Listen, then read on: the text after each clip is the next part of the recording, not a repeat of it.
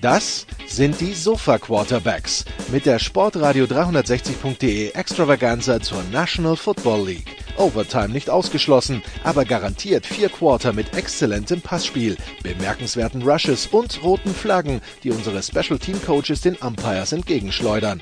Still touchdown, no flags. Unbelievable. Und hier ist der Mann, der Tim Thibault persönlich die Beichte abnimmt. Nicolas Martin. Let's go. We gotta go to work. Sportradio 360, die Sofa Quarterbacks College Football. Wir sind versammelt, um das zu besprechen, was uns die Teams in Woche 0, andere nennen es den ersten Teil von Woche 1, eine, eine Frage, die ich natürlich mit zwei Soziologen nicht debattieren werde, aber ähm, ja, so nennen wir es einfach Woche 0, weil sonst hätte Nebraska in Woche 1 zwei Spiele und das kann ja keiner wollen. Wir sprechen zum einen mit Christian, Christian Schimmel von der Draft.de. Hallo Christian. Ja, einen wunderschönen guten Abend. Das Schöne ist, in unserem Trier gibt es garantiert keine Gewinner. Und Jan Wegwert von Triple Option ist auch dabei. Hallo Jan. Moin Moin, wie ein geschätzter Podcast-Kollege, nenne ich ihn jetzt mal ganz dreist vom Millanton, irgendwann einmal als Motto ausgab, äh, nur noch positiv. Von daher äh, denke ich jetzt daran, dass wir, äh, ihr und wir, äh, fünf Jahre jetzt schon durch haben, ein fünfjähriges Jubiläum unter der Woche feiern konnten. Die Sofa Quarterbacks College Football halten sich in der Podcast-Landschaft sehr gut und ich finde, das ist ein schöner äh, Moment, um einmal zurückzublicken auf fünf Jahre, die passiert sind, nach vorne zu blicken auf die nächsten fünf Jahre oder noch länger. Und ich glaube, äh, das ist der einzige Rückblick, den ich heute vornehmen werde. Nach vorne geht's immer. Vorwärts immer, rückwärts nimmer. Oh, das fängt früh an. Christian, Ja. deine Möglichkeit zu antworten. Nein, ne, ne, Nebraska hat kein Tor nach einer Ecke bekommen. Ähm, in- in- insofern war es ein gutes Wochenende für Nebraska. Oh, ja, ich folge ist den Kollegen informiert. auch. der Herr Ja. ist informiert. Ja, Über die, über- geht's jetzt wieder um St. Pauli oder wie? ja, ja. Das ist der Standard-Tweet, egal wie schlecht es läuft, es kommt dann immer Hauptsache kein Tor nach einer Ecke bekommen. Ach so, stimmt, den habe ich, den zeitwei- habe ich, den habe es- ich, den habe ich auch schon, den habe ich auch schon wahrgenommen. Äh, Weil es- es wer- werden noch Schlüssel, sehr viele Tore nach Standards gab. Wer- werden sehr, immer- sehr viele. werden immer noch Schlüssel geschüttelt, wenn Ecken sind. Ja, aber nur bei eigenen natürlich, weil gleich klingelt's. Ja. Boah, es wird wirklich nicht gut. Es geht nicht gut los. Ich sag mal so, es sinkt für sie heute, ne, das Niveau, von daher. Boah, Aber hab der, der, der Hörer, der, der, der gemeine Hörer dieses Podcasts ist daran gewöhnt. Das Schöne ist, wir können jetzt wieder über Actual Football reden. Mit Betonung auf gemein. Na gut. Ja gut, ich meine, wenn wir, also, ja, gut. Also, dann äh, schauen wir mal auf, was so passiert, was so passiert ist. Ich meine, fünf, fünf, fünf Jahre Sofa, Quarterbacks College Football bedeutet auch fünf Jahre, ja, äh, schwierigen Blick, schwieriger Blicke auf das, was Nebraska so geboten hat. Und das war jetzt am Wochenende nicht besser. Ich muss zugeben, ich habe vom Spiel nicht so viel gesehen, weil ich äh, viele Kilometer auf der auf deutschen Autobahnen verbracht habe mit äh, einem Spiel in Potsdam und einem Spiel in Frankfurt und dazwischen einer Übernachtung in Hamburg. Ähm, das einzige, was ich bekam, äh, war ein etwas, nennen wir ihn mal Vogelwilder Punt Return, Jan, den mir Christian geschickt hat im ersten Quarter. Äh, wenn es so losgeht, ist aber auch schwierig, das Positive rauszusuchen. Ne? Also, lieber Nikola, dafür, dass du nicht oder wenig davon mitbekommen hast, hast du aber fleißig kommentiert oder habe ich das jetzt irgendwie völlig falsch in Erinnerung? Ich meine mich zu erinnern, dass das ein oder andere Mal der Herr Schimmel und der Herr Martin in meiner Timeline aufploppten mit Nebraska-bezogenen Tweets. Der, ich, hab, ich habe diesen, ich habe diesen, diesen Punt bekommen und vielleicht habe ich darauf geantwortet. Das war es aber von mir, weil wie Okay. gesagt, ich war die ganze Zeit unterwegs. Also ich konnte, ich konnte Also, einfach ja, nicht er mehr hat das sehen. ganze Wochenende kommentiert, ne? Das kann man schon sagen. Das, das, das weiß ich. Nee, dann, äh, dann ist es wahrscheinlich schon fast die Projektion meinerseits gewesen, dass ich immer schon erwarte, dass von euch beiden Bösartigkeiten kommen. Das ist natürlich auch Zu nicht Recht. viel besser. Zu Recht. ja, Aber hey, ähm, 22 Punkte gemacht, immerhin. Oh, Leute. Also ich versuche, ja, ich versuche es mal kurz zu machen und nicht zu harten Rant, aber ein bisschen was ähm, liegt mir natürlich schon dann auch äh, auf der Seele oder auf der Zunge. Also wir sollten vielleicht denjenigen, die das nicht mitbekommen haben, Illinois schlägt Nebraska im Opener 30 zu 22 und ja, das darf dir echt nicht passieren. In der Gesamtsituation, in der sich die Huskers befinden, in der sich Scott Frost befindet, das ist also ziemlich beschämend. Das soll jetzt auch nichts nehmen von der Leistung von Illinois und Brad Belema, der natürlich ein tolles Debüt gefeiert hat, aber sorry, das schlechteste Team der Division mit einem neuen Coach, das musste halt eigentlich klar schlagen. Und äh, ja, ihr habt diese Szene erwähnt. Das war ja, das ist ja dieser totale Bock von Cam Taylor Britt beim Punt Return, dass er den überhaupt annimmt, dass er den dann aus der Endzone rauswirft nach vorne. Und also da war ja, also das war ja von vorne bis hinten Slapstick. Nun wären das zwei Punkte gewesen ähm, die natürlich dämlich sind, überhaupt keine Frage, und die so ein bisschen natürlich auch das ganze Bild symbolisieren, was Nebraska gerade abgibt. Aber danach haben sie sich ja erholt und sind 9-2 in Führung gegangen. Und dann hat sich auch noch Brandon Peters, der Quarterback von Illinois, nach dem Sack verletzt. Will man natürlich nicht, aber hat die Sache für die Liner jetzt eigentlich noch erschwert. Dann war halt, musste halt der Backup rein, Art Zitkowski, äh, ein Transfer von Rutgers, der eigentlich für zwei Dinge bekannt ist. Erstens eine grotesk schlechte Freshman-Saison. Äh, wer will, kann sich ja mal die Stats raussuchen dieser Freshman-Saison. Sie sind wirklich absolut unterirdisch. Ich bin unterwegs, ja. Okay, äh, ja, ich dachte jetzt äh, die an die äh, werten Hörer und Hörerinnen, aber Nein, jetzt, äh, wir, wir sind Dienstleister. Wir verstehen uns ja, ja als Dienstleister. Richtig, ähm. richtig, richtig, Nikola, du bist da auch immer extrem schnell, das bewundere ich. Ähm, ich hab sie schon. Wenn ich, achso, dann, dann Hause raus. 134 von 273, das sind 49% Completion, 1158 Yards, 4 Touchdowns, 18 Interceptions. Ja, irgendwie sowas. 418, ja. Gut. Ähm, und dadurch und er ist noch dadurch bekannt, dass er nach einem Touchdown, ich glaube, das war im Jahr drauf oder vielleicht auch in diesem Jahr, einem seiner wenigen Touchdowns äh, von einem, einem seiner O-Liner einen Schlag in die Fresse, also unter den Helm bekam. Das äh, war auch unglücklich. Ähm, der darf eigentlich keine Hürde für eine Huskers Defense sein, für die gefürchteten Blackshirts. Es war aber ganz anders. Betonung liegt darauf eigentlich. Eigentlich, genau. Ähm, und also es gab wirklich ein Schlüsselplay des Spiels. Die Huskers führen 9 zu 2, eben aufgrund des besagten Safeties. Neun Punkte, weil sie natürlich einen Extrapunkt verschossen haben. Anyway, ähm, Sitkowski wirft eine Interception. Ähm, doch die Huskers kassieren in diesem Play eine Personal Foulstrafe wegen des Hits von, von Tanner, von dem Outside Linebacker und danach noch eine äh, Taunting-Strafe, also 30 Yards. Die Interception oder Turnover ist natürlich von Bord und die Liner marschieren dann zum Touchdown, Ausgleich und das Ganze nimmt seinen Lauf. Vor allem hat Illinois es ja geschafft und das ist durchaus noch eine Qualität, haben halt sinnvolle Adjustments vorgenommen die haben am Anfang richtig Probleme mit dem Pass Rush gehabt, der Huskers. Ähm, die O-Line konnte ihn nicht kontrollieren. Was machst du? Richtig. Du läufst mehr, idealerweise außen, um den Rush rum. Du setzt auf schnelles Kurzpassspiel, damit der Quarterback nicht ewig, ewig in der Pocket steht und du bewegst deinen Quarterback mit Rollouts ab und zu aus der Pocket. Illinois hat so ein Small Ball gespielt und das hat funktioniert, vor allem weil die Huskers es wieder nicht gebacken bekommen haben, irgendwie den Lauf zu stoppen. Nebraska hat dagegen äh, ja einen Killer-Turnover von Adrian Martinez mal wieder gehabt. Fumble 6 vor der Halbzeit, plötzlich stand es nach 9 zu 2, 9 zu 16. Nach der Halbzeit gab es dann einen 14-Play-Touchdown-Drive der Illini. As I said, Small Ball. Und äh, ja, so, so nahm das Ganze dann seinen Lauf. Äh, wir müssen das jetzt äh, nicht bis zum Ende äh, durchdiskutieren. Ähm, die Offense der Huskers war gerade im Passspiel mal wieder unterirdisch. Defenses müssen eigentlich nur eins tun. Die müssen schöne, enge Zone-Coverage spielen. Dann weiß Adrian Martinez nicht, wohin mit dem Ball. Irgendwann bekommt er Happy Feet. Irgendwann bewegt er sich unkontrolliert aus der Pocket. Im Lauf ist er gefährlich, aber das, da merkt man richtig, wie es rattert im Kopf. Was, was mache ich jetzt?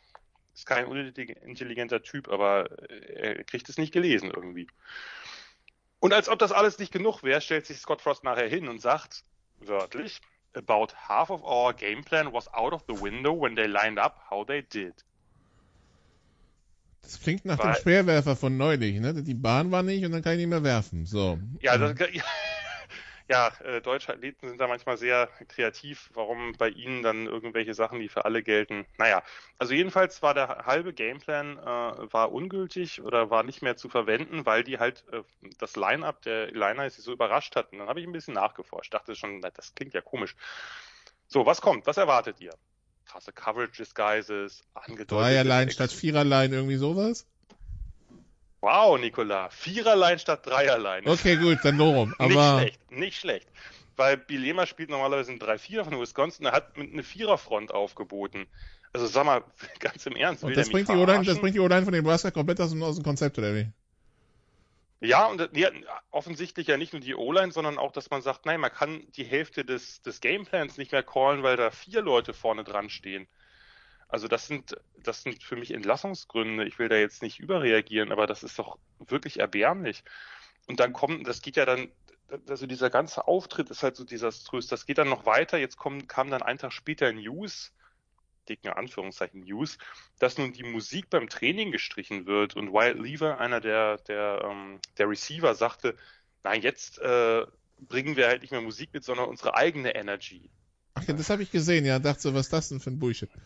Das tut weh, das tut richtig weh, ja. Also ganz Ja. im Ernst, ich weiß echt nicht mehr weiter und ich habe den Eindruck, ich äh, meine, wir hatten ja Sal hier wirklich äh, lange und auch zu Recht auf dem Sofa liegen äh, und äh, Therapiesitzung für ihn gemacht, aber ich bewerbe mich da echt auch für so einen, so einen Platz auf dem Sofa und zwar nicht mehr als Analyst. Ich sag mal so, Professor Martin und Dr. Schimmel haben in ihrer GFL-Zeit schon einige Pflegefälle erlebt, insofern.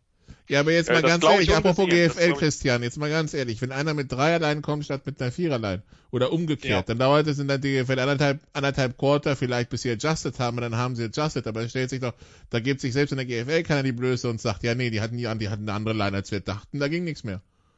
Und das auch Also- noch zu nennen. Also, ich das meine, auch wir sind, wir sind hier in der höchsten College-Division, wir sind in der Big Ten, wo sind wir denn? Also, das ist ja nicht, das ist ja nicht, das ist ja nicht PB-Football irgendwie F-Jugend, ja, also. Ich bin da, ich bin da, ich bin da, ich bin da, ich bin da bei Jan. Das sind Entlassungsgründe. Also, erstens, dass das passiert.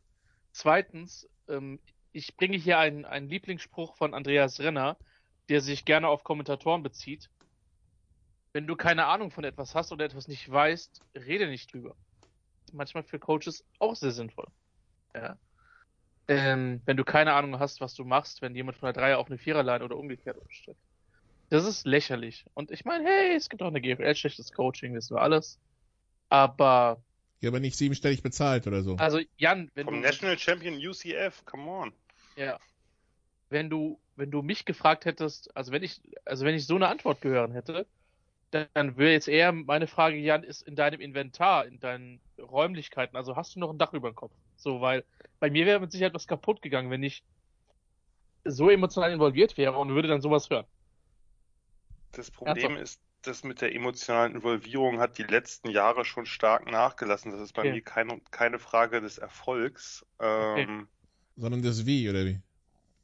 Nee, einfach insgesamt macht diese, macht die, dieses, dieses ganze Programm macht einfach in vielerlei Hinsicht gerade einen ziemlich erbärmlichen Eindruck. Also, das ging schon unter Riley los und dann hatte ich ja nun wirklich diese großen Hoffnungen, äh, weil ich die, den Werdegang von Scott Frost auch vorher mit Oregon und allem drum und dran auch lange verfolgt habe und der eben natürlich auch ein Teil meiner Fansozialisation ist und äh, da bin ich, ja gut, wie viele andere auch, ist ja natürlich blauäugig rangegangen. Ist auch völlig okay, kann man am Anfang auch, oder darf man, denke ich auch. Aber das ging vom Anfang an schief, dass, dass ich den Eindruck hatte, dass er sich überhaupt nicht damit beschäftigt, wo der da landet. Schon bei der Antrittspressekonferenz fing er ja an, da hieß es, naja, wie wollen Sie sich auf die Big Ten einstellen, weil die Big Ten nun mal eine spezielle äh, Conference oder Liga ist. Und er sagt nun, naja, die Frage ist doch eher, wie wollen die sich auf mich einstellen oder auf meine Offense? Und da denke ich, naja, äh, Ja, Frage seit diesem Wochenende beantwortet, oder?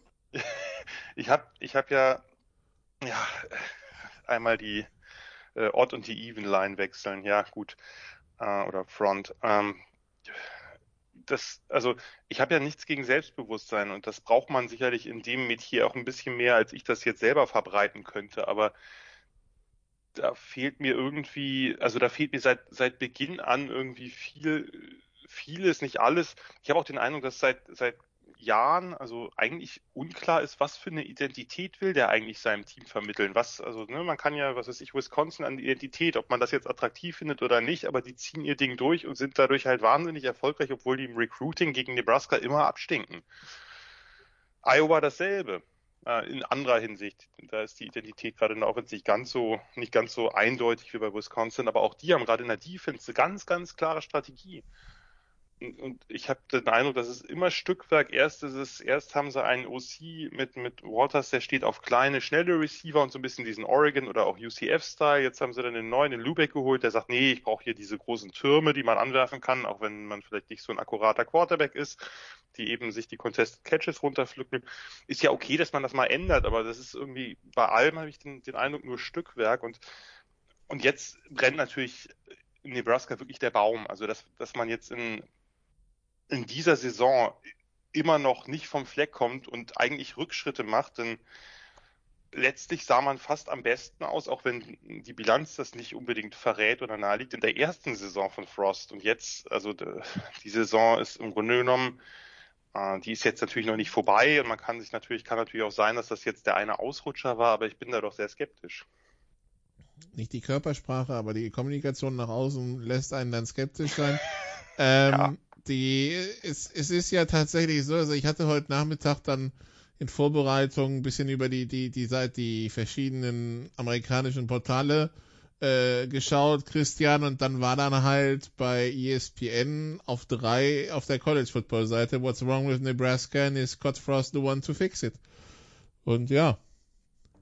Ich sehe es, ich sehe es also selbst als jemand, der emotional da vollkommen unbelastet ist, auch wenn mir grundsätzlich daran gelegen ist, dass Jan Wegwert gute Laune hat.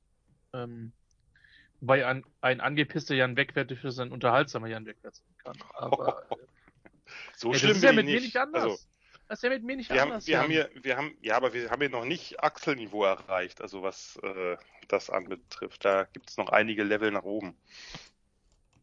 Den laden wir ein, wenn Jeff Fischer der neue Headcoach der Cornerscast wird. Oder von Dann USC. ist ja aber jede Sendung vorbei. dabei. Ähm, ich ich habe mich gewundert, warum er ihn nicht schon nach letztem Jahr gekartet hat. Ich weiß nicht, Jan, wie sieht der Vertrag aus? Kommt man da raus? Kann also ja, man kommt aus jedem Vertrag raus so, aber ich vermute Ja, mal nicht, dass er unzählige Garantien jetzt drin hat, dass Nebraska die nächsten 25 Jahre sich keine Schnitzel mehr leisten kann für die Athleten. Nee, das, also äh, der hat schon einen ordentlichen Vertrag, ist ja klar, war damals natürlich ein sehr begehrter Head Coach, aber na, ich, ich hab, ich fand es richtig, ihn zu behalten zu der Zeit, muss ich, muss ich sagen, denn letztlich äh, ist es beim College einfach für mich ein bisschen anders als in der NFL. Da kann man schneller mal irgendwie sagen, na ja, das, das war's nicht, aber ich, einem Coach drei Jahre nur zu geben, seine, seine Vorstellung umzusetzen und den einzelnen Corona äh, verkürztes Jahr ist unter schwierigen Bedingungen natürlich für alle ist klar, aber ähm, das, äh, das wäre mir jetzt ehrlich gesagt ein bisschen, ein bisschen zu, zu verfrüht. Äh, auch wenn natürlich klar ist, man hat am Anfang gesagt, ja, er muss die ganzen Scherben aufsammeln, die, die Riley da hinterlassen hat. Ganz so Aber schlimm waren, war, war da denn so viele Scherben? ja, eher, also ich glaube nicht so sehr, nicht so sehr vom Talent eigentlich, sondern eher von dem, vom Anspruch, weil Mike Riley war halt ein bisschen der nette Onkel, der, ähm, der das so gemanagt hat, aber jetzt nicht wahnsinnig große Motivation hatte, daraus wieder ein Spitzenprogramm zu machen. Also das, äh, man so will, äh, das, was man Ancelotti bei Bayern vorgeworfen hat oder ähnlichen Kalibern. Also ja, es ist ja kein schlechter Coach, der hat ja bei Oregon State auch echt gute Erfolge mit, einem- mit einem miesen Programm gehabt, aber zu Nebraska hat es halt einfach alles nicht so gepasst. Äh, Der wollte einfach stur seine Vorstellungen umsetzen. Und da ist natürlich klar, dass die Hoffnung groß ist und dass man vielleicht ihm das erste Jahr auch noch verzeiht. Und am Ende des ersten Jahres, also 2018, gab es ja auch wirklich große, große Fortschritte. Ähm, aber äh, was danach jetzt passiert, ja, also die Leine ist schon sehr kurz und äh, unter dem Stuhl äh, wird schon auch so ein bisschen rumgezündelt und das sicherlich nicht zu Unrecht. Ähm, ja, schauen wir mal, wie, ähm, wie sich das ausgeht. Aber danach ist dann auch spannend, was passiert, weil man hat, also alle haben auf Frost gesetzt, komplett, also der sozusagen das, der ganze Staat hat sich ihm verkauft, wenn man so will.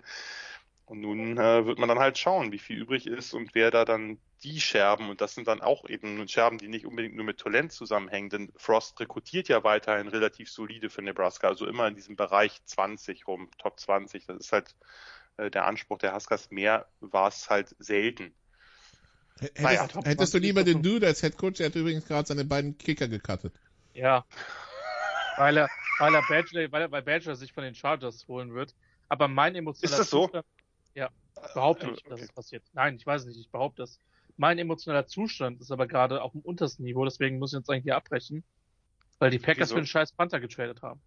Das heißt, sie werden J.K. Scott cutten.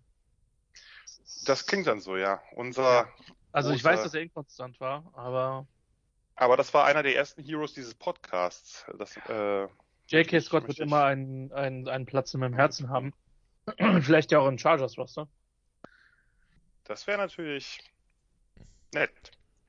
Keine Ahnung. Wir Ähm, können ja den Nebraska-Teil ich muss, ich abbrechen. muss zugeben, ähm, äh, und ich habe festgestellt, Nikola, dass es mir wie dir geht, dass ich eigentlich jedem aus dem europäischen Football, der keine Vollmeise hat, dem würde ich Erfolg in der NFL gönnen. Und David Bader zählt dazu. Vielleicht, ich bin ja gespannt, ob der jetzt tatsächlich auf dem finalen Roster von Washington landet, aber ja, ich will damit nicht zu viel Zeit verbringen, weil wir haben alle heute nicht so viel Zeit, aber da achte ich mit Sicherheit sehr drauf. Aber J.K. Scott, es tut ein wenig weh, aber gut. Es ist ein Geschäft. Es ist ein knallhartes Geschäft, genauso wie dieser Podcast, wo zum wo leider zu unserem Pech nicht nach Minuten abgerechnet wird, sonst äh, ja, wäre Jens Weber pleite, vermutlich. Vielleicht auch nicht. Sehr wahrscheinlich. Der Producer, der immer noch die ähm, Toilettenunterbrechung vom Herrn Tsitsipas zeitlich aufnimmt. Aber ja, das nur am Rande. Äh, also ja, Nebraska fehlt also gegen Illinois 22 zu 30, startet also mit einem souveränen 0 zu 1 in die Saison. Ähm, nächstes Spiel von Nebraska schon am nächsten Wochenende gegen Fordham. Das ist die gute Nachricht, das ist FCS. Ja, das ist die einzige gute Nachricht wahrscheinlich. Also das werden sie nicht verlieren, aber wie viel ist das wert? Bist du dir sicher, dass wir das nicht verlieren werden? Also relativ sicher, weil sonst äh, kann Frost mit seinem ganzen Staff dann äh, sofort äh, die Biege machen oder wie es so schön heißt. So, sofort nach Fortnite, ne? Ja, Lied, lass Ja. uns lieber weitermachen, Nikola, sonst sinkt das Niveau noch mehr. Sofort, Ham. Gut, dann schauen wir mal äh, auf den Rest. Der Rest war wenig überraschend, Christian. Also Fresno State vermöbelt Connecticut 45-0. Wir hatten ja gesagt, Yukon, ähm, also wenn es eine Stufe unter Nebraska gibt, dann ist Yukon dabei. Äh, So schlimm ist es noch nicht.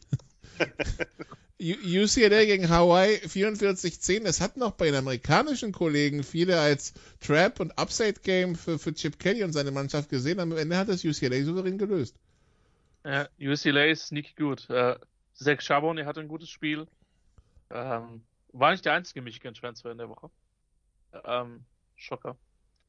Äh, in, insofern, äh, ja, die sind, die könnten sneaky gut sein tatsächlich, muss man sagen. Äh, UCLA. Äh, ich muss auch zugeben, ich finde die Trinkkombination nicht, nicht so schlecht. Man hat sich dann gewöhnt, Ah, weiß ich nicht. Ich find's, ich find's okay.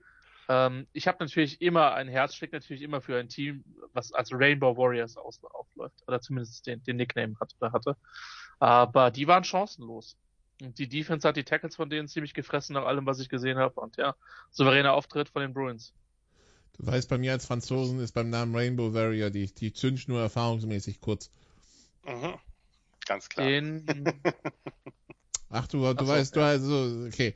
Also für die, die jetzt nicht verstanden haben, das erste Schiff von Greenpeace hieß ja Rainbow Warrior und wurde im, ha im Hafen von Auckland in Neuseeland vom französischen Geheimdienst gesprengt oder so, ne? Irgendwie sowas war Mhm, da. Ist, glaube ich, ein, ein Mensch auch gestorben bei, wenn ich mich jetzt richtig erinnere. Okay. Die, die Story kenne ich tatsächlich nicht. Ich habe nur mitbekommen, dass Greenpeace äh, Jubiläum gefeiert hat. Dazu von mir äh, herzlichen Glückwunsch.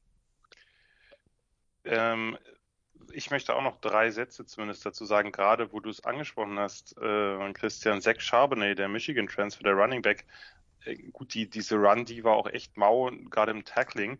Aber Charbonnet hat e- wirklich explosiv, ist ja ein, eher ein bigger Back. Äh, Chip Kelly steht ja offensichtlich jetzt bei, bei UCLA im Gegensatz zu seiner Oregon-Zeit auf, auf kräftigere Backs. Mit, mit äh, Joshua Kelly hat er das ja schon gehabt. Ist er eigentlich noch bei den Chargers? Nee, ne? Ja? Kelly? Kelly ist ein Cut-Kandidat. Okay.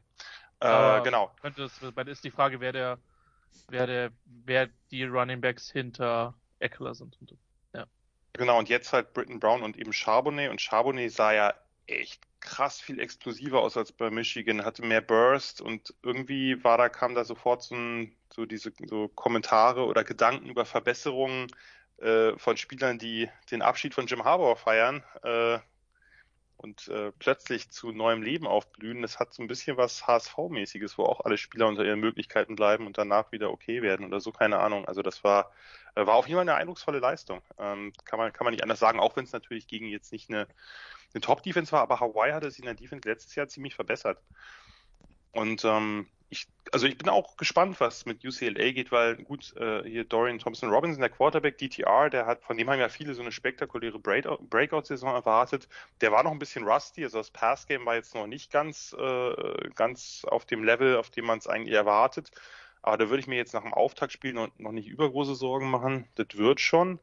Ähm, die haben halt ihre besten Receiver noch nicht mal groß eingebunden. Also ich glaube, da, da geht noch was in der Offense und dass die Defense dass sie das Spiel halt nicht 44 zu 27 äh, gewinnen, sondern 44 zu 10 und vorher auch noch klarer führen quasi oder diese 10 Punkte eigentlich ja äh, schon fast Garbage-Time-Punkte sind, auch wenn sie aus der ersten Halbzeit kamen, da war schon alles durch eigentlich. Ähm, das, äh, das fand ich schon beeindruckend. Also die haben, die haben diese beiden Running Back Receiver Hybride, Calvin Turner und D.D. Hunter, exzellent verteidigt. Die haben, wie du sagtest, schön Druck gemacht. Ähm, die haben die Offense zu Fehler gezwungen. Also für eine für eine Chip Kelly Defense der letzten Jahre sah das ganz ganz okay aus. Also äh, sollte man jetzt nicht überreagieren nach einem Spiel, aber ähm, UCLA könnte zumindest so eine überdurchschnittliche Rolle in der Pac-12 spielen. Warum nicht? Übrigens überreagiert, meiner Meinung nach, hat definitiv die Johnson Central Athletics, die das Freitagsspiel gegen Bishop Sycamore gecancelt ja. haben. Sorry. Vielleicht müssen... lass uns noch mal kurz zwei Sätze zu verlieren, weil das ist eine vollkommen bizarre Geschichte. Ich hab's Vor allem, wie ESPN da anscheinend drauf reingefallen ist, ne? Ja. Ja, also ich habe es bei Aqua, bei Jan auf deinen Tweet hin, deswegen vielleicht kannst du vielleicht zwei Sätze sagen. Bei Awful Announcing dann relativ aus, also die hat eine relativ ausführliche Geschichte dazu. Fang erst äh, mal an. Es ist fantastisch. Aber es ist doch Highschool Football, nicht College Football, oder? Ja. Das ist Highschool, theoretisch, ja. Also ja. auch schon, dass irgendwer von euch das unbedingt heute besprechen will, aber wir können es gerne tun. Ja, sag doch einfach nur zwei Sätze dazu, was da passiert ist. Ich will es nicht besprechen. Das äh, ist, also ich, ich leite mal ein, Jan, und dann, und dann prügelst du drauf. ESPN hat letzte Woche zum Start sieben Highschool, die übertragen ja sehr regelmäßig Highschool Football, zwei, drei Spiele, auch am ESPN Player. Und ähm, lassen da aber wohl, das hab, wusste ich auch nicht, eine Agentur für sich agieren, sich die Spiele anzusetzen. Ja, und da, Jan, nehmen die Dinge so ein bisschen ihren Lauf. Ja, und da haben sie irgendwie, also IMG, eben die, diese Talentschmiede aus Bradenton, Florida, die haben sie, da haben sie ein Team namens Bishop Sycamore irgendwie gegen die spielen lassen. Ein Highschool-Team, das erstens sehr schlecht war und zweitens, ähm, wie dann nachher so, so peu à peu durchtröpfelte, eigentlich gar kein Highschool eine, keine reelle Highschool ist, sondern irgendeine, die so Online-Classes vergibt, also sehr shady, ähm, die am Freitag, also zwei Tage vorher schon ein Spiel gespielt hat, also natürlich auch extrem gesundheitsgefährdend für die Spieler, ähm, die, wo nicht klar ist, woher die Spieler kommen. Ähm, zum Teil sind das irgendwelche Juco-Spieler, die da rausgegangen sind, die halt älter sind. Also einige waren auch schon deutlich älter als die üblichen Highschool-Spieler, also in den 20ern oder sogar in den 30ern. Einige Spieler hatten nicht die richtigen Namen angegeben. Der Head Coach hat, glaube ich, sogar irgendeine, was war das? Äh, Nikola, hast du das auch mitbekommen? Irgendwie ein, ähm, da gibt's irgendwie ein, äh, ein Warrant, also äh, der wird gesucht wegen irgendeinem, wegen irgendeiner Betrugsgeschichte. Ja, der wurde heute Abend auch entlassen, aber der, davor, der wurde, so, genau. Ja. Äh, der wurde, der wurde heute Abend äh, entlassen. Dann gab also da war, da war hat irgendwie gefühlt alles nicht gestimmt und offensichtlich hat ist ESPN aber darauf reingefallen, dadurch, dass sie das äh, von also auf, äh, es gibt verschiedene Seiten dieses Awful Announcing, da kann man das in sehr lang durchlesen. Ich habe jetzt eine eine verkürzte USA äh, Today hat auch einen sehr langen Artikel dazu. Okay, wunderbar.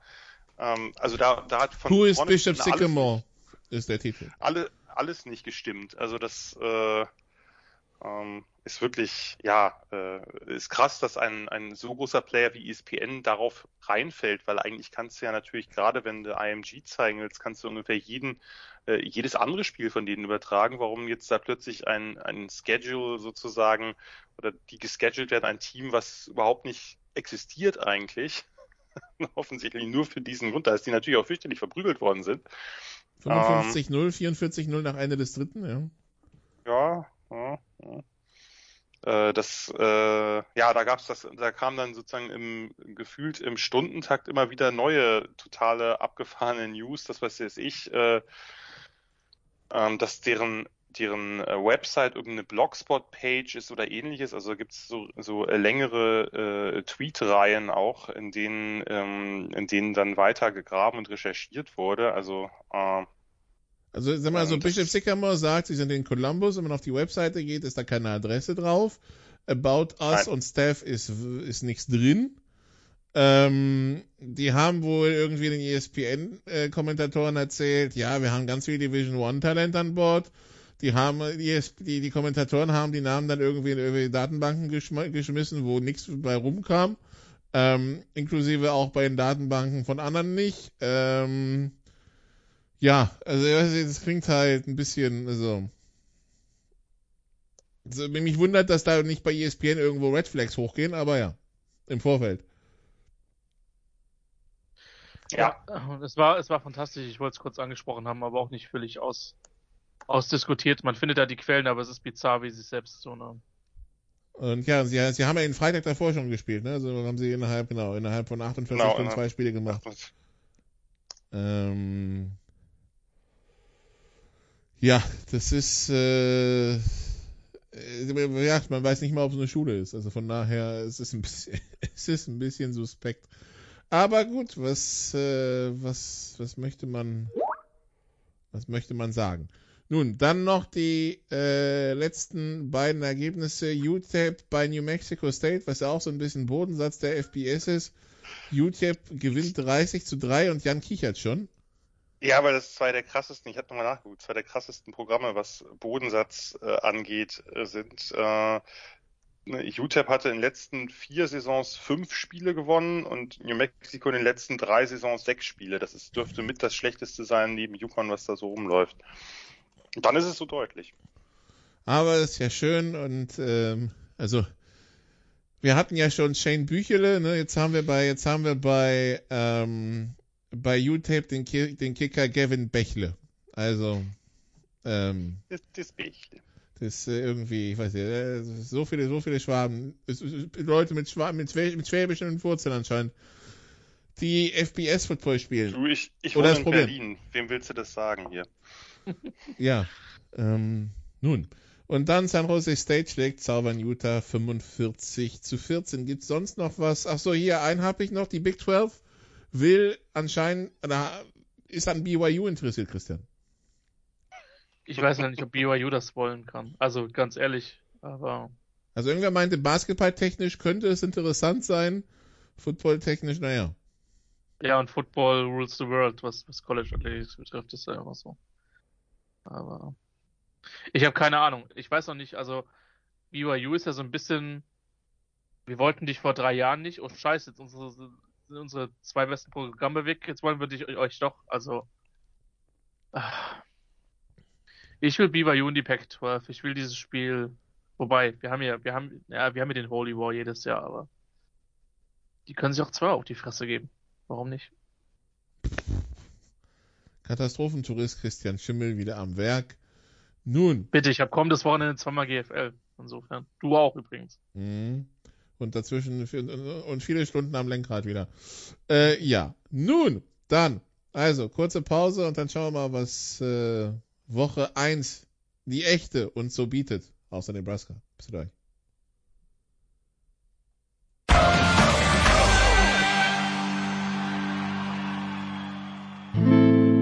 First and 10 around the league.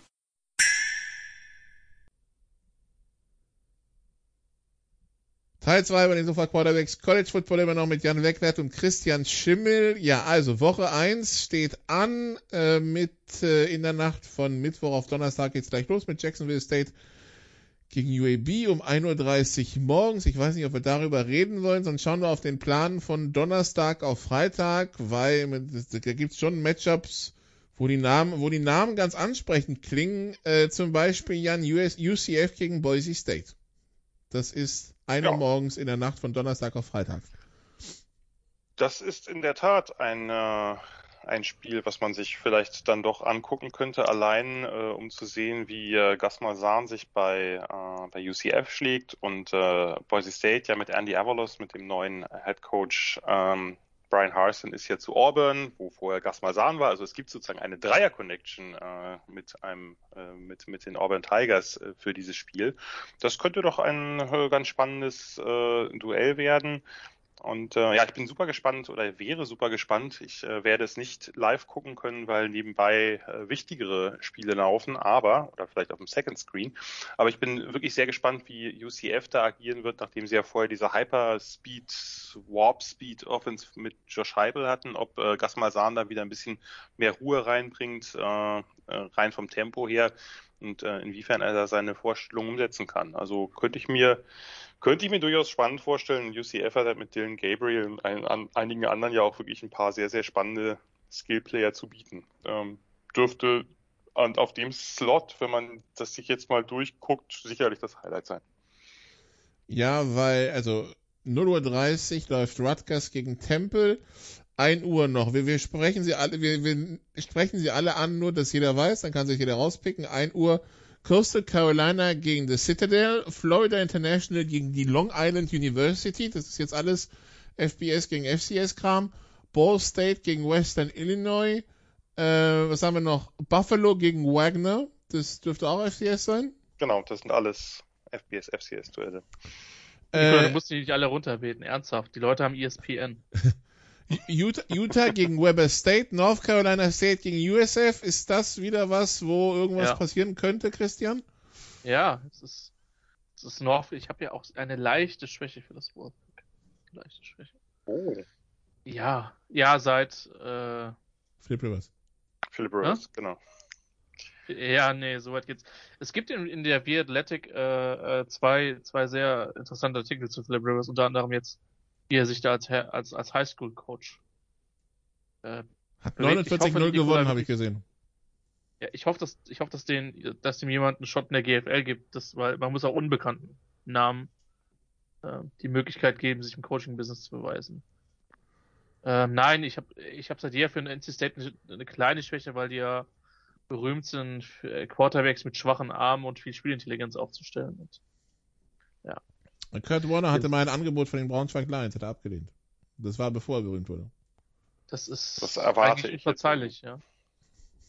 Unverzeihlich. Ähm, ja, ist, ist durchaus, ist, ich finde, das ist durchaus eine, eine, eine interessante Partie, weil du halt diese, diese ACC, AAC Matchups mitunter halt hast aus der Mittelklasse. Und ähm, da die AAC in den letzten, also die American Conference ist vermutlich einfacher, äh, durchaus glänzen äh, kann, für mich das Coaching-Matchup nicht uninteressant finde. Also ja, das würde, hätte eine Chance auf dem Second oder Third Screen zu, zu laufen. Dann Appalachian State gegen East Carolina, Tulsa gegen UC Davis und dann äh, Jan auch wieder, äh, dann haben wir ein Big Ten Duell Minnesota gegen Ohio State, Samstag, äh, nee, Donnerstagnacht um 2 Uhr morgens. Ja, da sollte, sollte man doch mal äh, reinschalten. Das ist vielleicht gar nicht so uninteressant. Ich glaube zwar nicht, dass Ohio State da stolpern wird oder größere Probleme hat, aber ähm, ich erwarte so ein bisschen eine Bounceback-Saison von Minnesota und ähm, Ohio State hat in der Defense, zumindest in der Back Seven, äh, ja ein paar Fragezeichen, einfach deswegen, weil sie auch sehr, sehr viele Spieler abgegeben haben, unter anderem alle Linebacker, äh, inklusive der ersten Backups. Und Minnesota hat mit Mo Ibrahim und einer wirklich sehr, sehr schweren Line, sehr, sehr kräftigen Line. Äh, wer will, kann sich mal Daniel Falele angucken. Der äh, ist ähm, eher auf der ähm, äh, gewichtigen Seite, sag ich mal. Ähm, die haben eine, eine sehr starke äh, Laufattacke, mit der sie äh, einige Teams äh, letzte Saison in Probleme gebracht haben. Und wenn Ohio State, wir hatten da ja auch das ein oder andere Spiel schon mal, wo Ohio State ähm, mit den Linebackern nicht so ganz up to par war äh, vor einigen Jahren. Wenn sie da jetzt mit, mit einer komplett neuen Crew ankommen, könnte das vielleicht ein paar Probleme geben.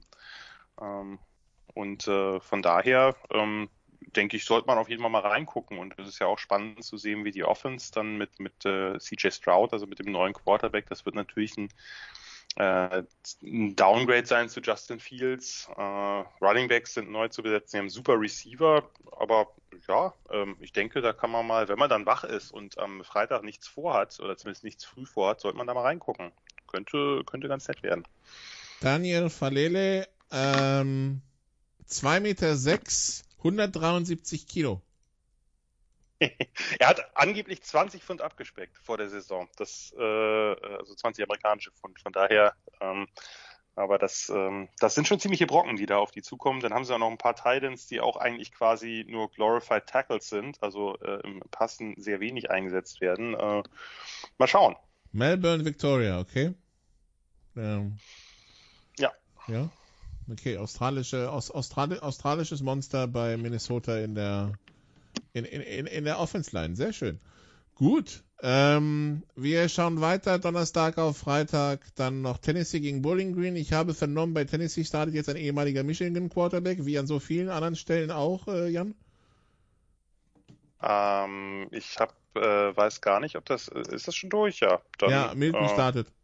Dann, äh, dann ist es so, aber das sollte in diesem Spiel überhaupt keine Rolle spielen. Da könnten sie, glaube ich, auch den Walk-on starten lassen, denn Bowling Green aus meiner geschätzten Mac ist ja. wahrscheinlich eines der drei schlechtesten FBS-Teams. Wir haben es jetzt schon, wir haben schon viele genannt, aber da äh, bin ich relativ sicher. Ne, sie waren letzte, letzte Woche auf der Liste, die du genannt hast, von daher. Ja, ich äh, habe mich äh, im, äh, lau äh, sozusagen jetzt um, im Laufe der Woche nochmal mit, dem Mac-Preview mit Ihnen auseinandergesetzt und bin auf die wunderbare Zahl gestoßen, dass Bowling Green eine der besten Pass, nach Yards, nach abgegebenen Yards, eine der besten Pass-Defenses der Liga hatte. Warum? Weil sie im Lauf 310 Yards pro Spiel abgegeben haben. Und na klar, dann muss man halt nicht passen, weil 310 Yards sind dann doch sehr, sehr viel. Nun, ja, da, ja da, da irgendwo, Nikola, irgendwo, irgendwo irgendwo treffen sich gerade David Unter und Kim Kutschi und sagen, scheiße, wir müssen die Crocodiles und die Rebels dringend in die Mac bekommen. Du, äh, nee, Die laufen gerne, ja. Ja, ja. Äh, aber Toledo, nee, Toledo ist nicht Mac, oder? Doch. Dann aber, er war dann da, er war schon da. Der Herr er war schon da, ja. Der hat dafür gesorgt, dass Toledo laufen konnte, aber gut, ja. In den 90ern.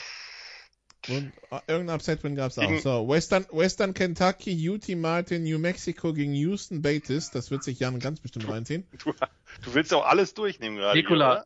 Ich bin ja schon fertig. UNLV gegen Eastern Washington, wenn du mich die ganze Zeit unterbrichst, wären wir schon durch mit der Liste. Und Arizona State gegen Southern Utah. Das war Donnerstag auf Freitag. Freitag auf, Son Freitag auf Samstag, wenn ich schlafen werde, um irgendwie für 17 Menschen in dieser Republik äh, Schienenersatzverkehr für äh, den Bahnstreik zu spielen, können sich die Hörer vergnügt Virginia Tech gegen North Carolina geben. Das ist in der Nacht von Freitag auf Samstag um Mitternacht, Christian, und damit zu einer ganz anderen, annehmbaren Zeit, eigentlich. Ja, wenn man. Ich werde noch, ich bin noch überlegen, ob ich aus Solidarität mit dir früher ins Bett gehe oder äh, als, als Provo, Provo, Profiteur des eben angeschlossenen Fahrdienstes. Äh, ja, ist für mich eigentlich eine spannende Partie. Wir haben, Jan und ich haben beide im Leadblogger auf North Carolina raufgeknüppelt. Ähm, das Problem ist, dass Virginia Tech in den letzten Jahren auch nicht besonders gut war, aber äh, könnte, könnte spannender werden, als das Ranking jetzt vielleicht vermuten lassen würde, von 10 gegen Unranked. Jan? Also wir machen danach noch irgendwann das Picking Against the Spread, aber da ist das Spiel ja. natürlich auch mit drin, aber klar. Ja ähm, gut, da äh, kann sein, dass ich dann das, das Christian allein übernehmen muss, aber ähm, ich äh, bin irgendwie, ich weiß nicht, bei Virginia Tech bin ich ein bisschen skeptisch, ob die das so eng halten können.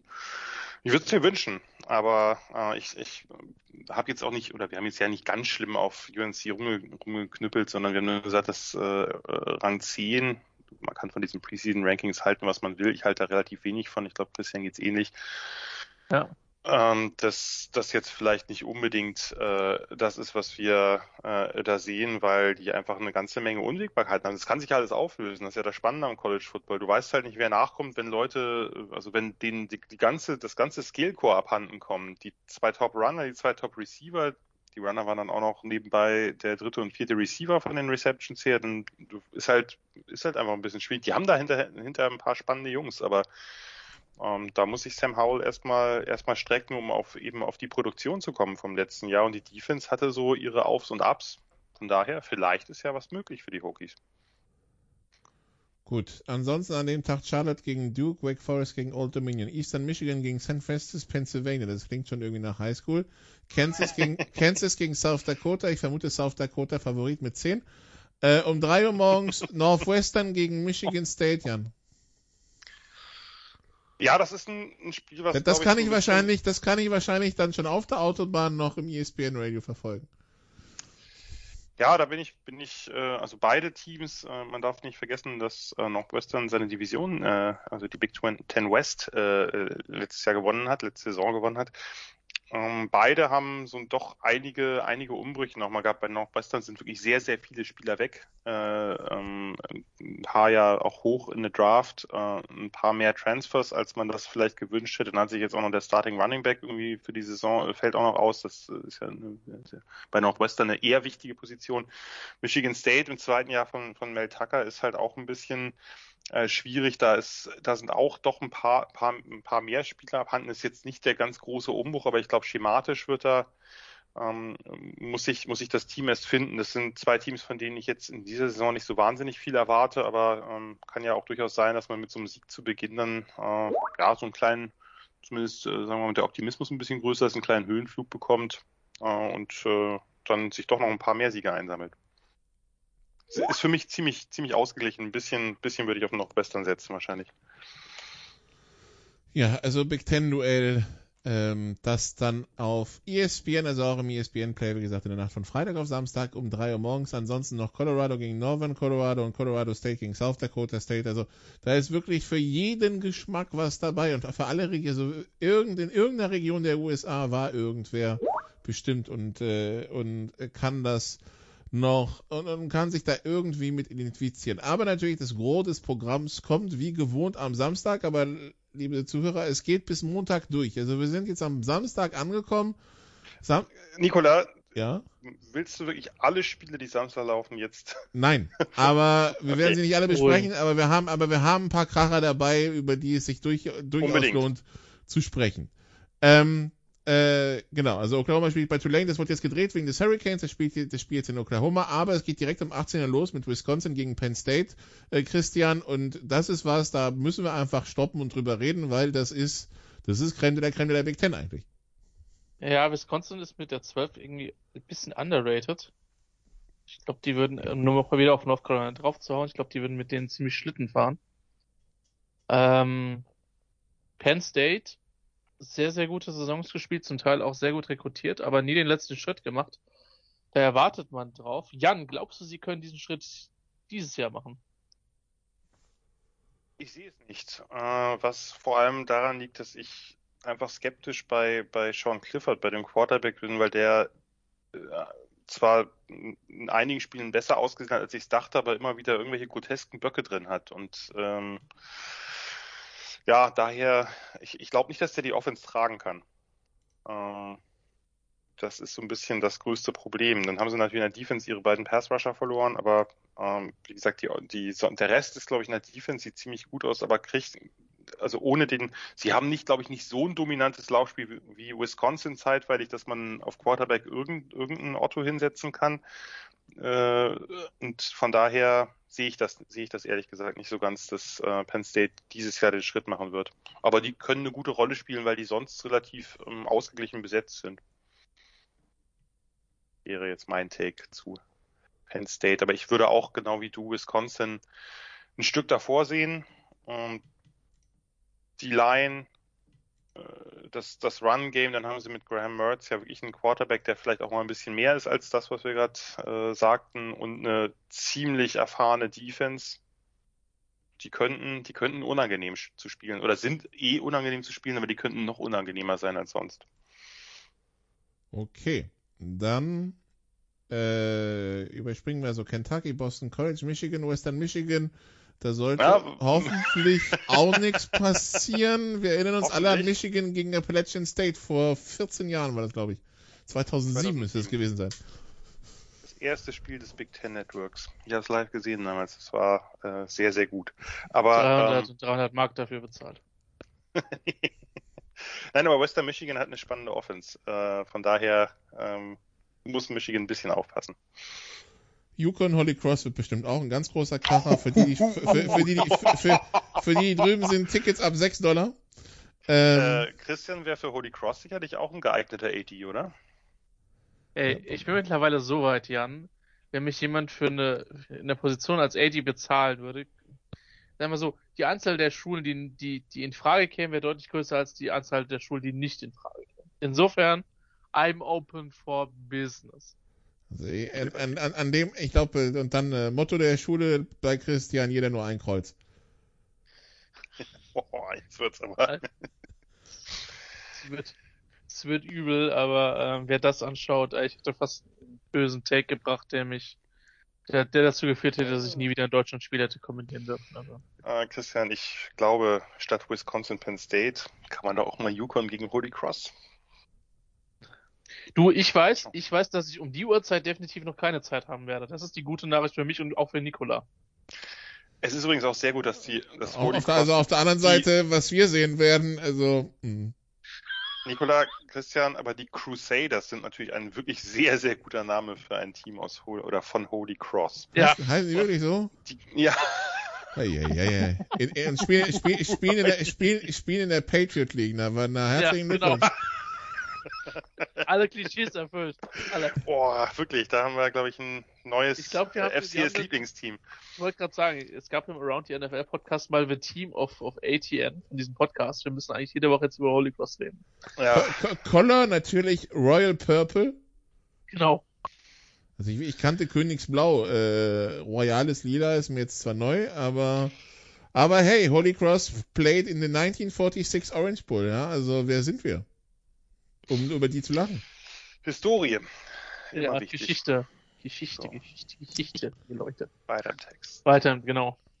Ich, ich spüre, ich spüre negative Holy Cross Vibes in diesem Podcast, aber egal. Kansas State gegen Stanford. Das ist äh, Power 5 im Duell, aber ist das, ist es das wert, äh, Jan?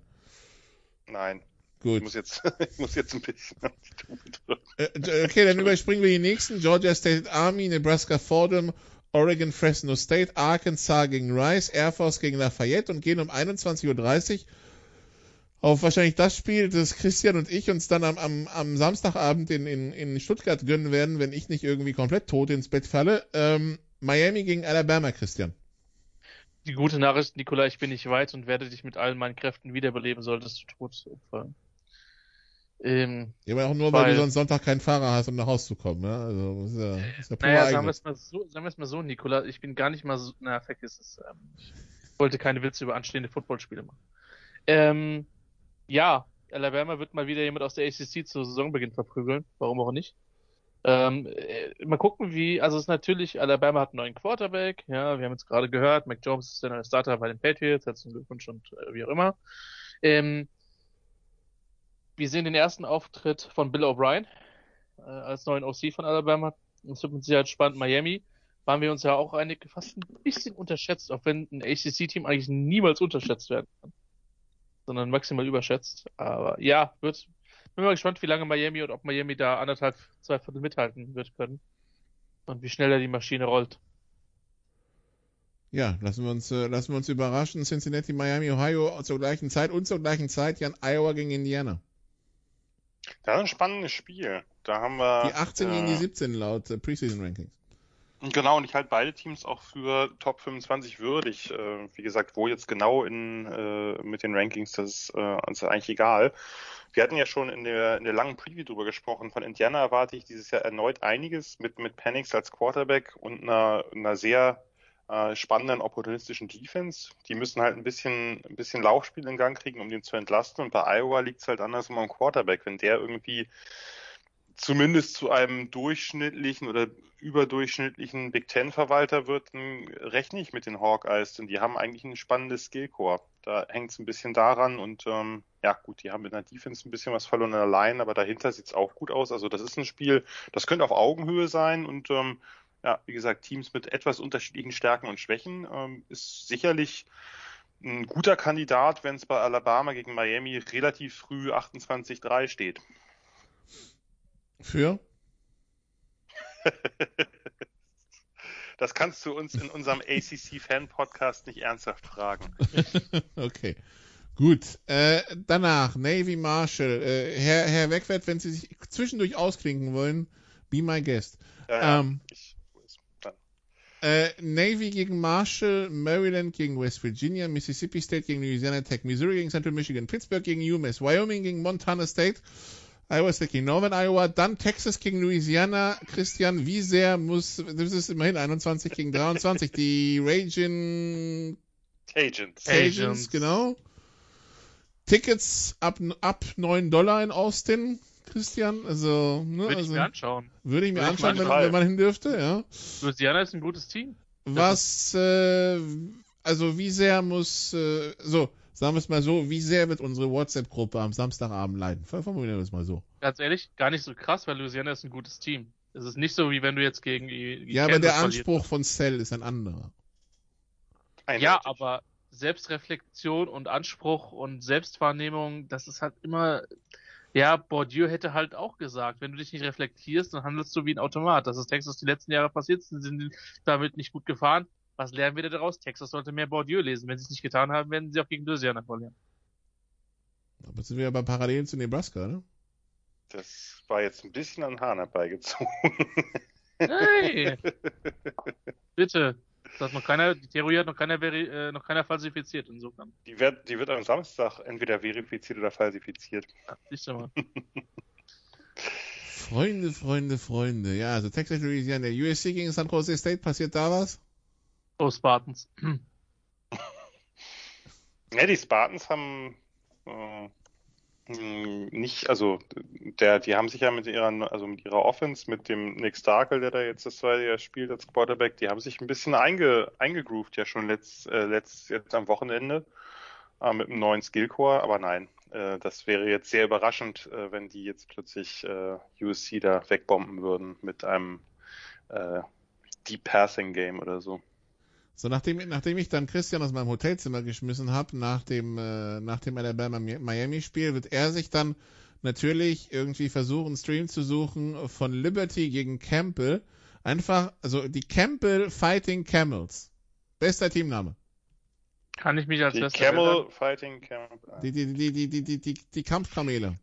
da kann ich mich als bester Wälder mit identifizieren. Finde ich gut, wenn Leute auf fertige Namen setzen. Ja, bei Fighting Farmers kann man mir noch vorstellen, aber Fighting Camels weiß er nicht. Vielleicht haben die, vielleicht haben die Kamele Schlagringe an ihren Lippen. Außerdem, wo in Nordamerika einen, einen Herrgottsnamen gibt's bitte Kamele? Wo gibt's Okay? Nikola, äh, Ich mein- weißt du, Jan, was mich bei Nikola am meisten beeindruckt, dass der immer noch viele Sachen, gerade im US-Sport, versucht mit Logik zu lösen. Gerade bei den, bei den also Löwen, Tiger, mein Gott. Ja, aber wieso Kamele? Nikola, du bist doch mittlerweile ein erfahrener Journalist, stell den Medien Nee, der, der, Erfahrung der, der, der, der, Ti- nee, jetzt mal ernsthaft. Der Tiger und der Löwe, ja, ähm, stellen ja im Tierreich auch so eine gewisse Dominanz dar, ja, äh, was, was, was Königliches und so weiter und so fort. Ähm, wir hatten irgendwie mal irgendwie ein Team in, in Schleswig-Holstein, das hat sich die Ants genannt, wo ich dachte, so, na, Ameisen, warum nicht? Aber äh, jetzt Kamele, ernsthaft? Ja, die waren halt die Königstiere im alten Ägypten. Also, das sagen wir nicht so. Ja, gut. Hm. Nun, was soll ich sagen? Ähm, Überzeugt. Total. Äh, ja, also bitte, also, bitte die, die Campbell, die Campbell Fighting Camels, wo auch immer, wo auch übrigens immer die, die Campbell Vielleicht, University du, ist. Nikola, vielleicht war es ganz einfacher und einfach der Zigarettensponsor hatte einfach die, die Kohle übernommen, deswegen hat man sich so benannt. Keine Ahnung. Ein Team aus dem Bundesstaat North Carolina. Es gibt die Fighting Camels und die Lady Camels. Ja, und beide hast du schon viermal kommentiert. Aber gut, das ist dann allem anderen. Nun, okay. Ähm, was hat, was hat die Nacht so zu bieten, was Menschen interessieren könnte? Da ist viel, ja, ich meine, sowas wie Purdue gegen Oregon State, Christian, ist ja auch eigentlich Big Ten gegen Pac-12, aber ja, nicht so, das ist halt nicht aus dem oberen Regal, würde ich einfach mal so formulieren. Nein, ist es nicht. Kann man sich anschauen, wenn man verzweifelt ist oder noch nicht verzweifelt genug ist, nach dem, was man vorab gesehen hat. Äh, Auburn spielt übrigens gegen Akron, da hat der Jan gesagt, Akron ist auch, äh, ganz, könnte auch ganz schlimme Kost werden. Bei Akron ist auch noch der einzig gute Spieler, nämlich, oder der einzig gute Offense-Spieler, nämlich der Running Back, ist jetzt wegen Verstößen gegen Waffengesetze äh, nicht mehr im Team. Und diese Offense wird grotesk sch schlecht. Also, äh, ist, äh, ja. Sie spielen nicht mehr in der Shotgun, ne? Alter. Oh, Alter. Jetzt klinge ich mich aus. Mach, es gibt noch ein ganz großes Spiel. Willst du das nicht noch gerade so mitnehmen? Jetzt, jetzt gib ja halt die fünf Minuten, verdammt. Clemson, Nein, Georgia. fünf Minuten. Los, 31. wegwert. 3 gegen 5. In Ein Charlotte großes Spiel, oder? im Stadion der Panthers. Ist es.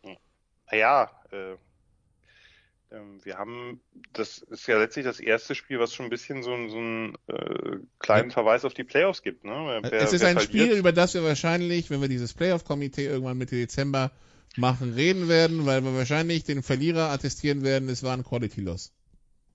Genau, oder der, oder der Gewinner kriegt, wenn er sich irgendwo anders eine unglückliche Niederlage einhandelt, kann man sagen, aber er hat immerhin dieses Spiel gewonnen. Genau. Ja. Das so viel können wir schon mit der das- Glaskugel das- das- projizieren. Das ist schon eines der absoluten Topspiele. Wann, hatten- wann haben wir so ein Ding mal am Anfang? Also das ist, äh, wir haben ab und zu mal gute, aber das hier ist jetzt wirklich äh, High-End.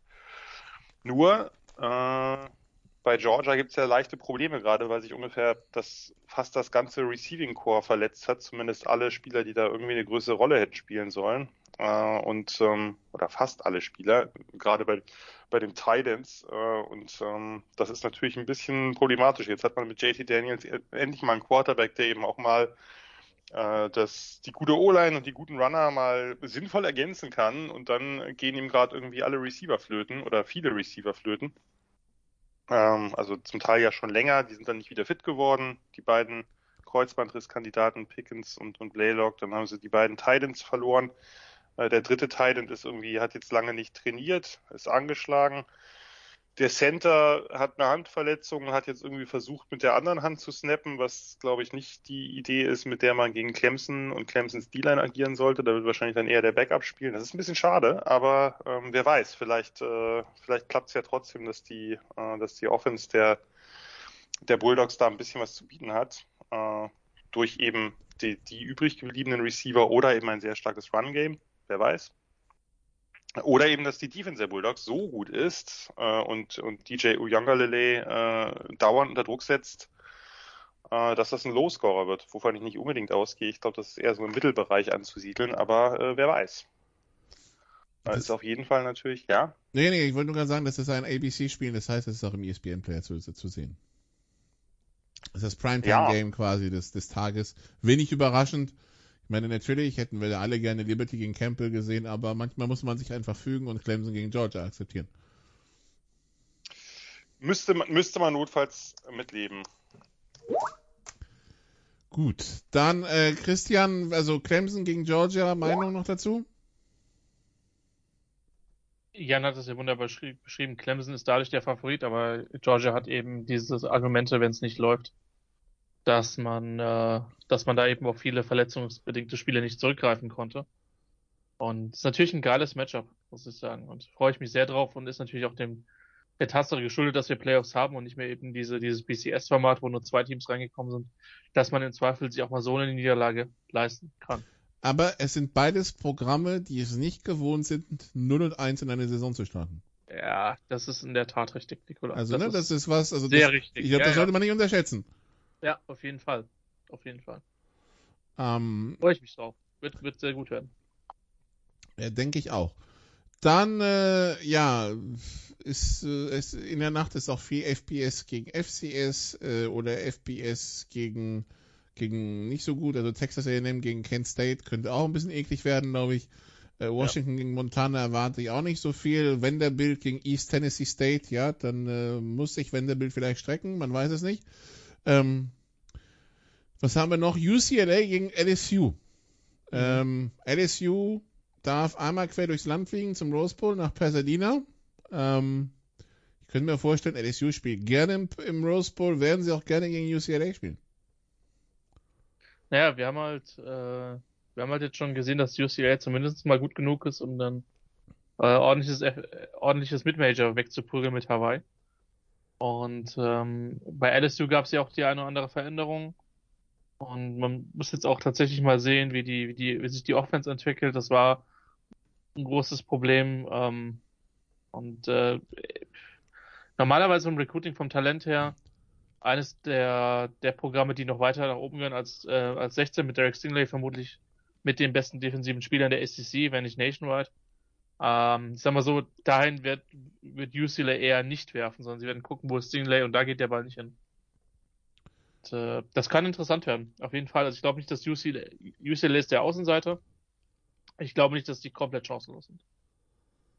Das ist dann ein Fox-Spiel, das so in Deutschland ein bisschen schwieriger zu gucken, aber auch da findet sich immer eine Lösung. Übrigens, ich glaube, die Liste ist gar nicht mal so lang. Ihr seid bloß nicht mehr gewohnt, dass so viele Spiele stattfinden und dass nicht ja. erst mal anfangen, 14 Spiele runter zu rattern, die wegen Corona ausfallen.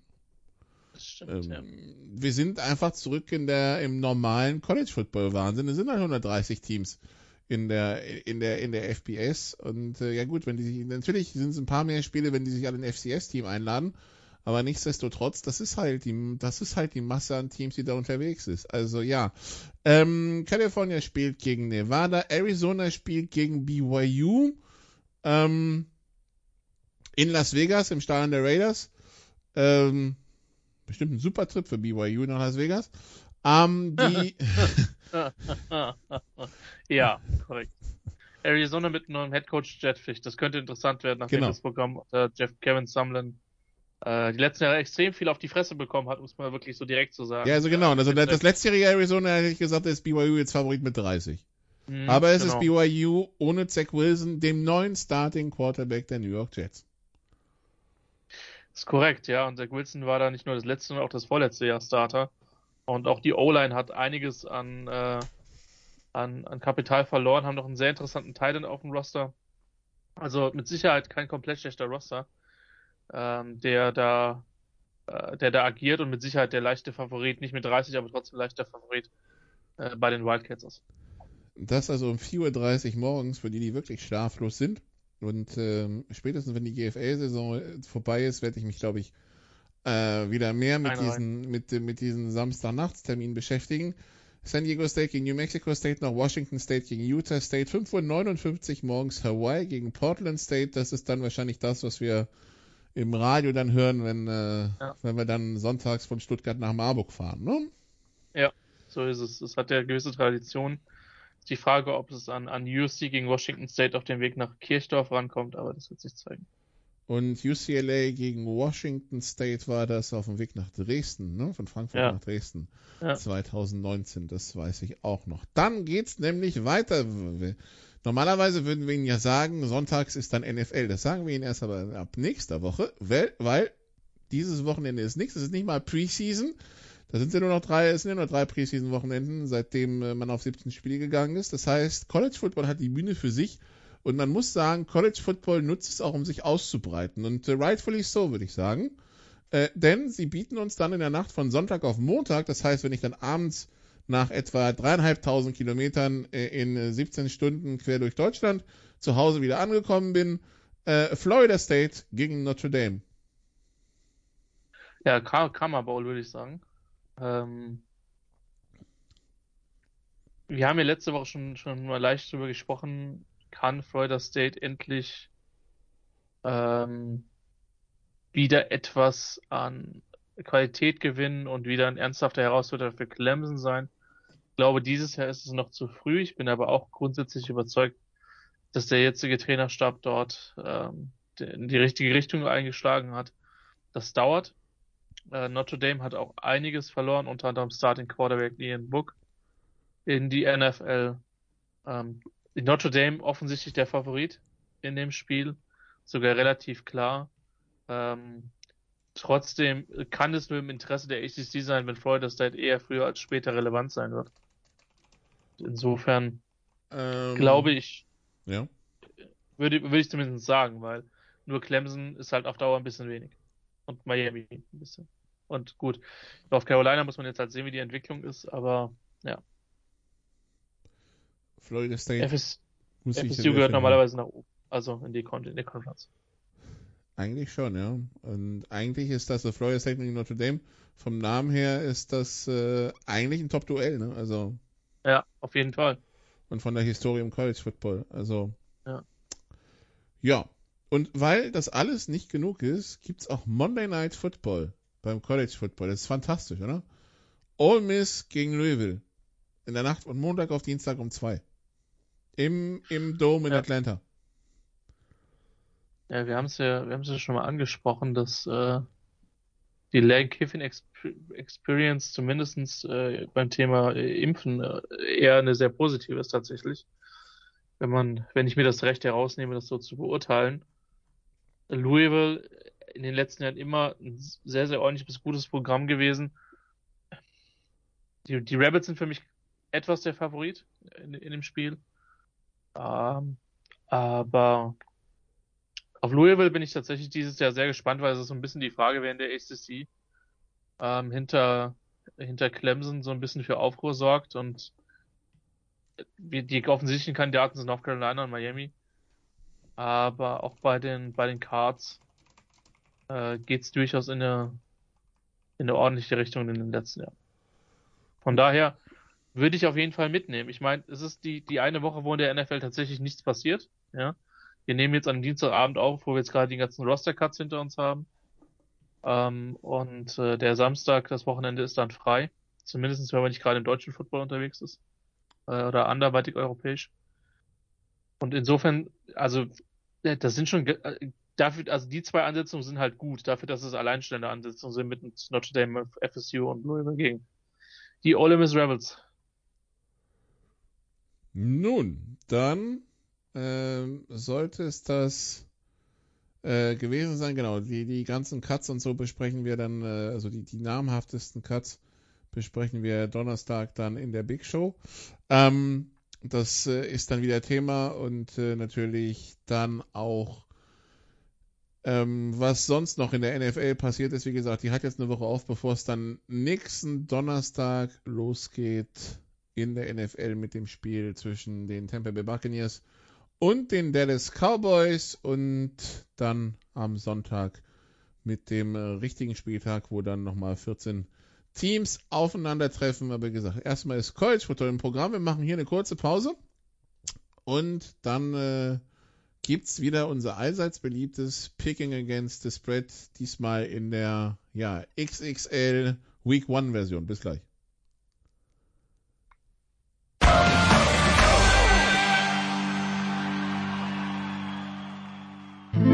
Bringing it home, der 4-Minute-Drill.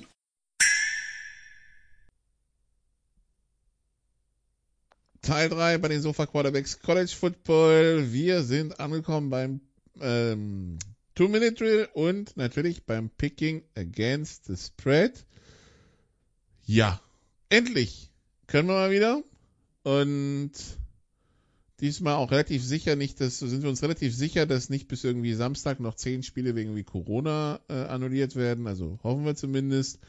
Wir fangen mal an. UCF gegen Boise State, Jan. UCF mit 5. Äh, UCF mit 7. Okay. Dann Christian, NC State gegen South Florida. NC State mit 18,5. Äh, NC State mit 16. Minnesota gegen Ohio State. Jan, Ohio State mit 14. 14 ist ganz schön wenig, ne? Für das, was Ohio State sonst in der äh, Big Ten so abgerissen Ja, hat. es Da ist Woche ja kaum- 1 auswärts mit vielen Unbekannten. Ja, ja, aber ich meine, es ist in den letzten zwei Jahren gab es sehr wenig Siege innerhalb der Big Ten mit weniger als 14 Punkten für Ohio State. Darum, ähm, ich finde das gut. Also ich freue mich, aber ich würde jetzt einfach mal sagen, äh, trotzdem äh, mehr als das, also 17 oder so. Christian, Tennessee gegen Bowling Green. Tennessee mit 35. Christian, tu es. Nach allem, was mir Jan zu äh, Bowling Ja. Green sagt, Tennessee mit 40. Die haben ihre besten vier Spieler in einem der schlechtesten oder fünf Spieler in einem der schlechtesten Teams verloren. Da ist sogar einer in die FCS transferiert, weil er keinen Bock mehr hatte, glaube ich. Also das ist ein ziemlicher Autounfall. Also was für Nikola eigentlich. Eigentlich ja. Also etwas, äh, was man in der Bundesliga härter nennen würde. Aber gut. Schön, dass wir uns direkt in der bei allen zweiten Sendung. beliebt. Das ist Wieder genau, direkt eine zweite Sendung und wie viele Hörer habt ihr diese Woche verloren? Ausreichend. Wir haben sie wenigstens. Wir können sie noch verlieren. Ähm, Virginia Tech gegen North Carolina. Jan, äh, North Carolina mit 5,5. Hm, ja, ich sag mal mit sieben. Das, äh, das ist aber ungefähr die Range, die ich jetzt auch erwartet hätte. Nicht zu viel. Christian, Northwestern gegen Michigan. Northwestern mit drei, äh, nee, Michigan State, nicht Michigan, Entschuldigung. Also Northwestern gegen Michigan State, Northwestern mit drei. Northwestern mit dem Touchdown. Jan, Wisconsin gegen Penn State. Wisconsin mit fünfeinhalb. Ja, äh, haben wir dasselbe wie eben. Ich würde sagen Wisconsin mit sieben. Wird ein enges Spiel, aber ich äh, schätze die Badgers dann doch ein bisschen stärker ein. Okay, dann Christian Michigan. Diesmal das echte Michigan gegen Western Michigan. Michigan mit 17. Also, Schmack, ja, äh, nehme ich mit 20. Das ist, wird das Jahr der Wolverines. Ganz bestimmt. Das Over-Under macht mir jetzt ein bisschen Sorgen, Jan. 67. Ja, das Ding ist, Western Michigan hat wirklich, wirklich eine gute Offense. Die haben ein super Run-Game, das haben sie traditionell und haben jetzt mit Caleb Ellaby einen Quarterback, der einen tollen Arm hat und der wirklich auch gute, gute Deep Balls werfen kann, der glaube ich auch für die Draft noch zumindest so im erweiterten Spektrum interessant werden kann. Die haben eine richtig, richtig nette Offense. Von daher könnte ich mir auch vorstellen, dass es da ein paar Punkte gibt. Äh, aber ja, ich, äh, man kann jetzt nicht ernsthaft, ich meine, dass Michigan mit nur 17 gegen einen Mid-Major zu Hause Favorit ist, sagt irgendwie auch was aus, oder?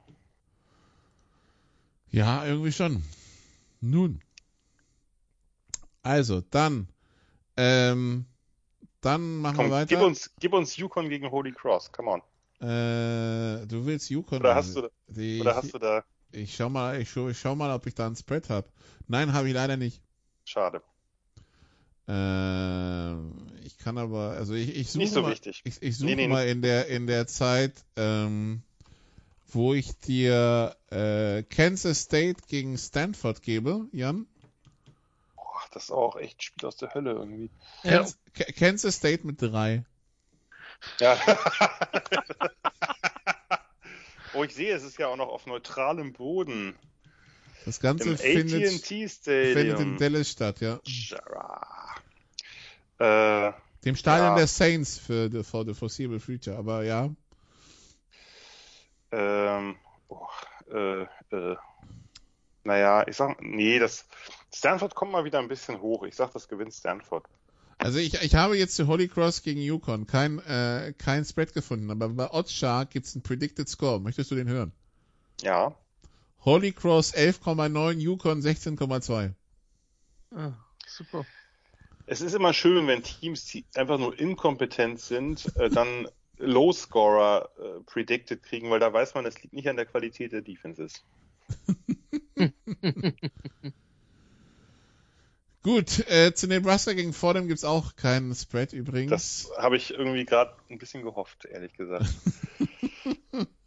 Auch hier kann ich mich auf die Suche machen. Nein, nein, nein, nein, mach dir nicht so viel Mühe, Nikolas, alles gut. Äh, während du Jan, nee, Moment, wen hatten wir? Nee, Christian. Nee, Christian.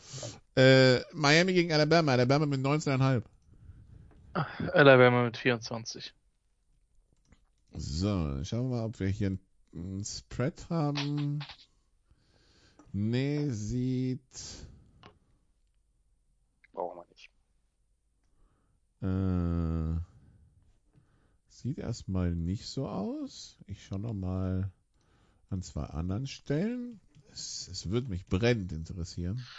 Jan, äh, Jan, wir wissen, dass Nikola scheut keine Kosten und Mühen, wenn er Leute in die Pfanne hauen kann. Ähm, so, ich habe hier eine Prediction gesehen, Nebraska 58, Fordham 11. Spread Consensus, Spread Consensus, Nebraska mit 40,5, da haben wir noch einen. Ich kann jetzt nicht ernsthaft drüber sagen. Ne? Nicht? Nein, sorry. Das war wirklich, also so ein Downer, äh, der braucht erstmal, der hat Wirkung hinterlassen. Ein Wirkungstreffer, sagt man so schön, ja, genau. Das ist halt die Frage, mit wie vielen Dealern tritt Fordham an. Das würde, we- weiß das zufällig jemand? Ich höre schon, ich merke schon, es wird geschwiegen auf der anderen Seite der Leitung. Tatsache. Ähm, gut, Christian, Cincinnati gegen Miami, Ohio, Cincinnati mit 22,5. Ich würde ja niemals gegen ein Mac-Team setzen, von der Cincinnati mit 20. Jan Iowa gegen Indiana, Iowa mit 3. Ach komm, ich bin die ganze Zeit, seit Jahren rede ich Indiana hoch, dann tue ich es auch jetzt. Indiana gewinnt mit 3. Christian, Texas gegen Louisiana, Texas mit 8. Äh, Louisiana straight up. Das ist mein Ernst. Jawohl, jawohl. Gut, dass Sal nicht dabei ist. Der würde dir jetzt einen Vortrag halten. Ja. Jan, Navy gegen Marshall, Marshall mit 2,5.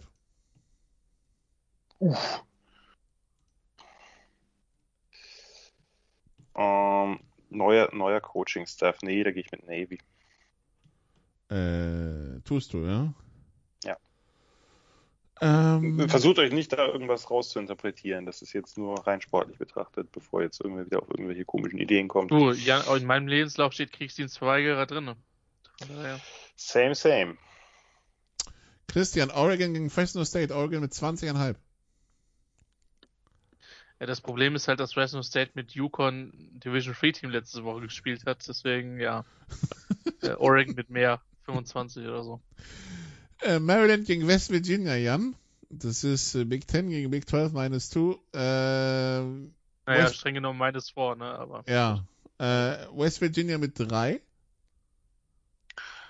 West Virginia mit mehr als 3.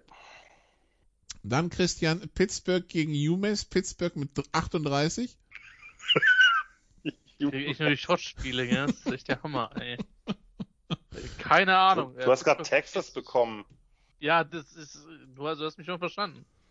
Äh, Pittsburgh mit 40 übrigens. Äh, Maryland gegen West Virginia könnte ein sneaky, bad, aber sehr, sehr äh, enges Spiel werden. Das äh, könnte nett werden. Äh, ja, sicher. Ähm, was, äh, Moment, was, äh, jetzt bin ich in meiner Reihenfolge durcheinander Nikolai, gekommen. Nikolai, wer sucht, der findet. Ne? Das ist, ist Äh, so. ja, hier, Jan, Auburn gegen Akron. Auburn mit 36,5. Drüber. Oh, Auch mit neuem Coach und neuem System und so. Also ganz im Ernst, äh, schaut euch die Ergebnisse von Akron in der MAC letztes Jahr an und ich schätze Auburn doch ein bisschen stärker ein als die gängigen MAC-Teams. Okay, dann, Aber immerhin, ich muss ganz kurz sagen, aber immerhin hat Akron Bowling Green mit 31 zu 3 geschlagen. Das habe ich extra nochmal nachgeguckt. Haben alle anderen Spiele bis auf eins wirklich mit über 30 Punkten verloren. Das sagt ein bisschen was über Bowling Green aus. Aber Bowling Green. ja, Ja. Weiter im Text. Weiter im Text. Ja, geht sofort weiter. Sekunde. So, äh, San Jose State bei USC. Jan, äh, nee, wen haben wir jetzt? Jan oder Christian? Bis Christian. Chris, Christian, äh, USC mit 14. Ich meine, Nikolai, ist ja nicht so, dass du nicht auch mal mittippen dürftest. Äh, Oh. Diese Begeisterung. Ähm, äh, USC mit 10, aber San Jose State covered. Jan, Purdue gegen Oregon State. Purdue mit 7. Hm. Äh, schwieriges Spiel. Purdue, würde ich sagen, gewinnt, aber covert nicht. Aber Drew Brees ist doch jetzt wieder verfügbar, nachdem er bei den Saints aufgehört hat. Ja, ich meine, vom Arm her. Christian, Houston gegen Texas Tech. Sehr gut. Irgendeine Prognose? Äh, Houston mit 6. Nee, Texas, Texas Tech mit 1. Äh, dann muss ich mit Houston gehen, offensichtlich. Okay. Äh, wer weiß, vielleicht sind die Cougars das äh, bessere Footballteam dieses Jahr in Houston. Ja. Ähm, Der kam überraschend. nach dem der anderen. kam. Ja, ja, hat, einen Moment, zehnte Sekunde länger gedauert als üblich. ähm, hier, was denn? Dann, äh, Jan, Texas State gegen Baylor. Baylor mit 13,5. Oh, Texas State, ja, die hatten, wollten eigentlich irgendwie so eine, so eine spannende Spread-Offense mit Tempo letztes Jahr installieren oder vorletztes Jahr. Letztes Jahr sah es auf jeden Fall ganz erbärmlich aus. Von daher Baylor mit mehr als das. Das hast du 13,5? Ja, ja, nee, auf jeden Fall. Christian, Clemson gegen Georgia. Auf neutralem Boden. Clemson mit 3. Dann Sage ich aber, dass das alle tippen müssen. Äh, ihr sagt Clemson deutlicher, Clemson mit einem Touchdown. Jan? Ja, mit den ganzen Verletzungen bei Georgia, ich würde es ja den Bulldogs echt gönnen, aber ich sehe es auch eher so, dass Clemson gewinnt mit, ja, irgendwie fünf oder sieben auch, ja. Dann sage ich, Nikola? Clemson- dann sag ich Clemson mit 10. So. Ui. Boah. Ähm, weiter. F Florida gegen Florida Atlantic, Jan. Florida mit 23,5. Ja, das sollte auch äh, mit neuer Offense und komplett verändertem, fast komplett verändertem Skill-Player-Core äh, locker sein, die gewinnen. Ja. Texas A&M gegen Kent State, Christian. Texas A&M mit 28,5. Ich habe eigentlich gedacht mit 100, aber dann muss ich äh, Texas nehmen. Nein, Spaß. Aber Texas A&M mit 30. Oder Hast 25. du, hast du zufällig das Over-Under?